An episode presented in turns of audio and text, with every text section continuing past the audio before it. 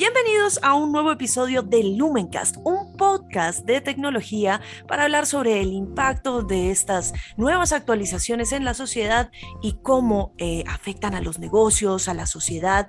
Y hoy tenemos un tema muy interesante, el tema del empoderamiento femenino y el desafío que tienen las mujeres en el mundo de la tecnología.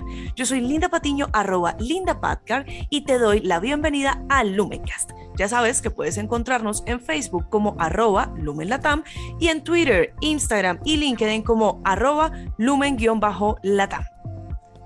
En esta ocasión me acompaña María Eugenia Lasta. Ella es VP Strategic Planning and Transformation de Lumen Technologies. Así que, María Eugenia, bienvenida. Bueno, Linda, muchas gracias. Muchas gracias por haberme invitado a este podcast eh, donde podamos compartir algo de, la experiencia que tenemos en, esto de ser mujer y de estar en, áreas de tecnología. Así que muchísimas gracias por la invitación. A, a ti. Y tengo que decirte que tu cargo me llama muchísimo la atención. Estamos hablando de un cargo de liderazgo, estamos hablando de planeación, de estrategia y una palabra clave, transformación. Me gustaría, antes de que hablemos un poco de lo que estás haciendo actualmente, que me cuentes un poco cómo fue el tema de tu carrera, cómo fue la experiencia de ser una mujer estudiando una carrera y, perfilándose en una industria que es pues mayoritariamente masculina. Bueno, la verdad que el, recorrido desde mi perspectiva estuvo, estuvo muy bueno. Yo soy ingeniera electrónica recibida en la Universidad Nacional de La Plata y como he comentado en otras oportunidades, siempre tuve como las la, dudita mientras estudiaba de si iba a poder trabajar en tecnología siendo mujer. Y bueno, antes de terminar la carrera, rápidamente, en aquel entonces, porque tengo algunos añitos, se distribuían eh, CV, currículum vitae, por carta, y bueno, eh, tuve la oportunidad de entrar a esta compañía ya hace más de 25 años, en un área muy, muy técnica, muy, muy, muy de back office, que se llamaba el laboratorio, donde probábamos equipamiento. Y bueno, a partir de ahí, con una beca rentada de tres meses, después otros tres meses, después pasé al área de assurance, después ya empecé a entrar en contacto con el cliente, lo cual es, es como mi, mi, gran, eh, mi gran preferencia. Después pasé al área de ventas, eh, en, segmentos eh, interesantes. Después me fui a Telecom, que es una empresa de, la competencia. Después volví, me fui a Córdoba como gerente comercial. Y bueno, después volví a Buenos Aires y, seguí desarrollándome comercialmente como directora de ventas.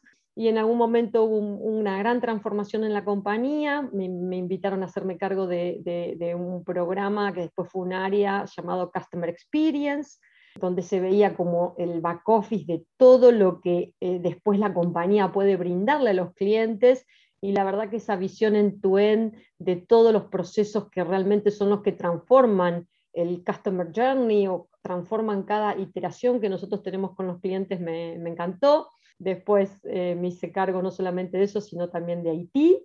Eh, y bueno, y ahora estamos en este, en este proceso, en este, en este momento de compañía tan interesante desde el punto de vista del segmento en el que estamos y de la compañía en la que estamos. Así que rápidamente, en dos o tres minutos, te conté más o menos 25 años de mi vida.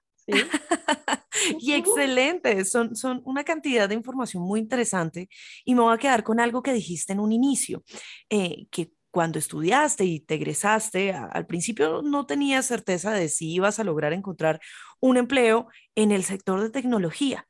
Eso me lleva un poco a hablar de eh, cuáles son esas limitantes, condiciones, tal vez eh, factores familiares o de la misma industria que sentías que iban a bloquear tu carrera. Hoy en día tú eres un caso de éxito, pero me gustaría que habláramos un poco de ese tipo de situaciones que sentías que de pronto eran una amenaza para poder tener éxito en tu carrera profesional. Bueno, la verdad que la, primera, a mí me gusta mucho contar algunas anécdotas, porque creo que es lo que realmente muestran la vida que uno ha vivido.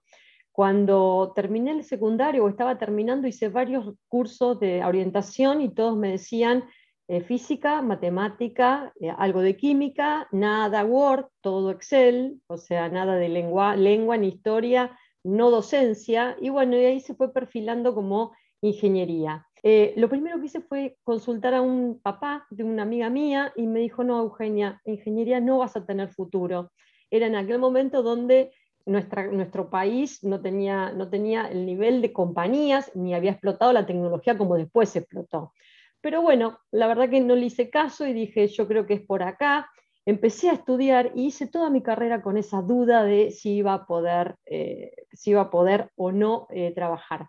Y la verdad que, lo que, me, lo que la certeza que tuve después de los primeros años de trabajo es que uno tiene que confiar en uno mismo. Uno tiene que confiar en, en, esa intuición de eh, la cosa va por acá, la preferencia de uno va por acá. Y, creo que se tiene que ocupar más de, de, de poner la energía en eso que en, en el contexto externo.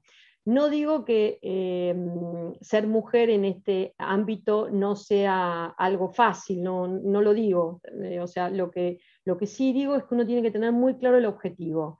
Y, creo que tiene que ir por él, tiene que, confiar en uno y tiene que ir por ese objetivo. Y el tema va a ser, eh, o sea, piedras va a haber por todos, en todo el camino, pero la, digamos, la real destreza está en cómo uno saca esas piedras, ¿sí? porque donde uno tiene que llegar es a ese objetivo. ¿sí? Entonces, eh, yo la verdad que las animo a todas las mujeres a que incursionen en este, en este, en este segmento. Además que ahora está muy de moda hablar del upskilling y del reskilling. De hecho, en un eh, episodio anterior de podcast que aquí en Lumencast charlábamos también eh, con el VP de Recursos Humanos precisamente sobre este tema y me llama mucho la atención porque tal vez una de esas áreas de oportunidad en las que hay mucho por hacer es en lograr que mujeres que no habían tenido ese background técnico y que tal vez al inicio tenían más Word que Excel, como tú decías, también puedan ser parte de esta cuarta revolución industrial.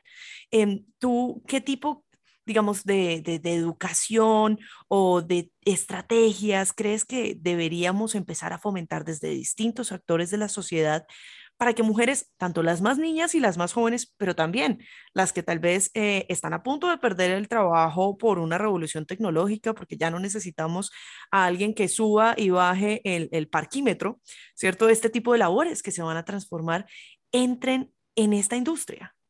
Bueno, hace un tiempo yo siempre decía que la, digamos, la mejor puerta de entrada era eh, la educación, ¿sí? pero una educación más como formal, más, eh, no sé, cuando yo entré a estudiar ingeniería, eh, es otra anécdota que tengo, no había baños para mujeres, por ejemplo, y eso a, wow. ¿cómo se llama? Ah, y íbamos al baño de los profesores. Y yo creo que eso, en eso ha habido un gran adelanto. ¿sí?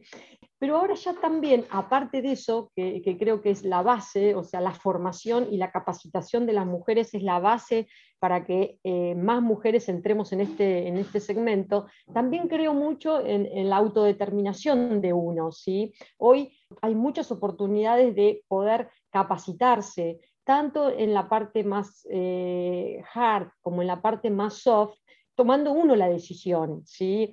Eh, hoy hay muchísimas oportunidades eh, con eh, capacitaciones de, alto nivel eh, em, académico que uno puede estar, que están al alcance de uno y que uno las puede estar tomando y que realmente lo, posicionan a uno en una forma diferencial. Una de las cosas que a mí siempre me gusta por ahí destacar es que las, los skills técnicos son para, para, mí por ahí más fáciles de adquirir que los skills más blandos.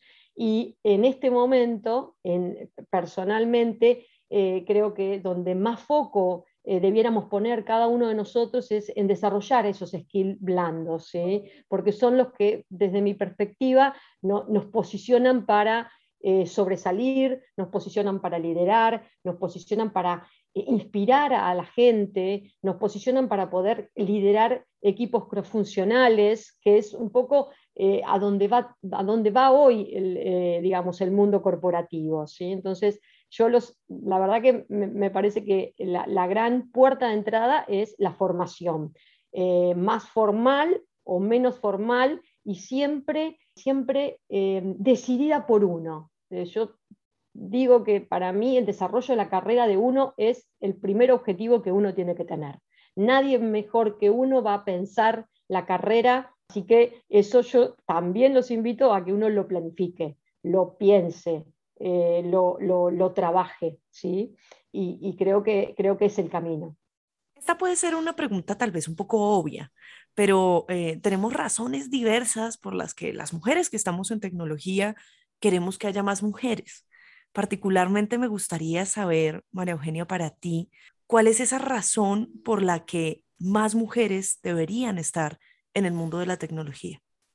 A mí lo, más importante que, tiene el hecho de eh, eh, impulsar que más mujeres entren en la tecnología es la posibilidad de hacer eh, equipos mixtos. los puntos de vista que tienen los hombres o la forma que tienen los hombres de liderar, de hacer negocios, de, interactuar, de, llevar adelante equipos, de llevar adelante objetivos, tienen características que son distintas a las de la mujer. Y para mí, la verdad, realmente siempre lo veo como una gran complementariedad. Cuando vemos equipos de solo hombres, eh, las dinámicas son de una forma determinada. Cuando vemos equipos de solo mujeres, eh, las dinámicas son de determinada forma y donde yo mayor riqueza encuentro es donde hay una mixtura, donde hay, no solamente ya estamos hablando ni de hombres ni de mujeres, donde hay una diversidad de situaciones que no es solamente eh, de género, sino de, toda la eh, inclusión que uno debe tener eh, en este momento. Por eso es que para mí es muy importante el rol que tienen las compañías cuando impulsan políticas de diversidad, de inclusión, de género, porque es, primero es generar conciencia, eh, que es lo primero que nosotros tenemos que tener. O sea, cuando hay un problema que no aflora, lo primero que hay que hacer con toda la, con toda la compañía o con todo el universo, toda la audiencia, es generar conciencia. Y después llevar adelante eh, políticas concretas de, inclusión eh, para que estos equipos sean mixtos. Y la verdad que es, uno la pasa mejor. O sea, realmente uno, uno, uno encuentra en, en, ese, en esa mezcla eh, encuentra una diversidad de ideas, de puntos de vista, de formas de trabajar, eh, donde uno siempre aprende, siempre, siempre aprende. Parafraseando a María Eugenia, estamos hablando de la construcción de un ciberespacio en el que las diversas perspectivas de la humanidad estén representadas, mujeres, hombres, probablemente mujeres de otro tipo, digamos, de, etnias, de religiones, de culturas. Allí, por supuesto, el ser una mujer, ser latina eh, y tener una eh, posición de liderazgo marca una pauta muy importante en este aspecto. María Eugenia, me encantaría saber eh, finalmente cuál sería esa recomendación que le harías tú a las empresas que quieran empezar a abrir camino a las mujeres en esta industria TIC y qué tanto o, cuál es tu perspectiva frente a lo que se está haciendo en América Latina? ¿Qué tanto camino nos falta?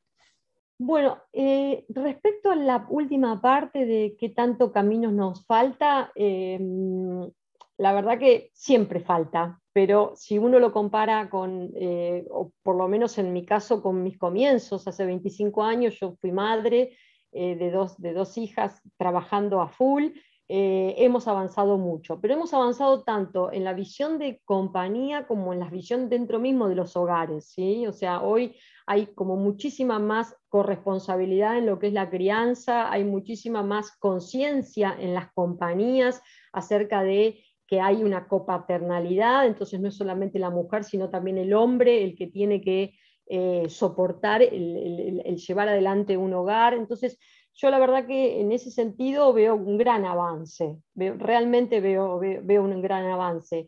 Todo lo que las compañías están haciendo acerca de dar visibilidad a los temas de género, por ejemplo, eh, es muy, pero muy relevante. Nosotros en nuestra compañía lo llevamos adelante y las charlas que se están dando eh, son charlas donde va muchísima gente y no solamente gente, eh, mujeres, sino muchísimos hombres tratan de participar, participan y opinan acerca de cómo, cómo avanzar en este, en este tema. O sea, la verdad que para mí es muy esperanzador que se esté dando, sobre todo no para por ahí para uno, porque ya, eh, yo ya fui madre, ya pasé por todas las etapas donde la madre tiene que estar y no estar y, lo tiene que hacer sin culpa, porque también es una elección ser profesional y desarrollar un hogar en paralelo. Eh, pero sí me alegro mucho por todas las generaciones que, se vienen, ¿sí? Eh, me alegro mucho por mis hijas, ¿sí? porque va a ser una sociedad y, corporaciones mucho más comprensivas en, el, en, el, en, este rol de ser mujer y eh, llevar adelante una familia y querer desarrollarse profesionalmente. Y la, primer, la, primera, la segunda relacionado con las corporaciones y la primera no, eh, me, me, olvidé cuál era el punto que me habías preguntado. No te preocupes, María Eugenia. Hablábamos de cuáles son esas acciones que pueden tomar eh, las empresas como actores para incluir más mujeres.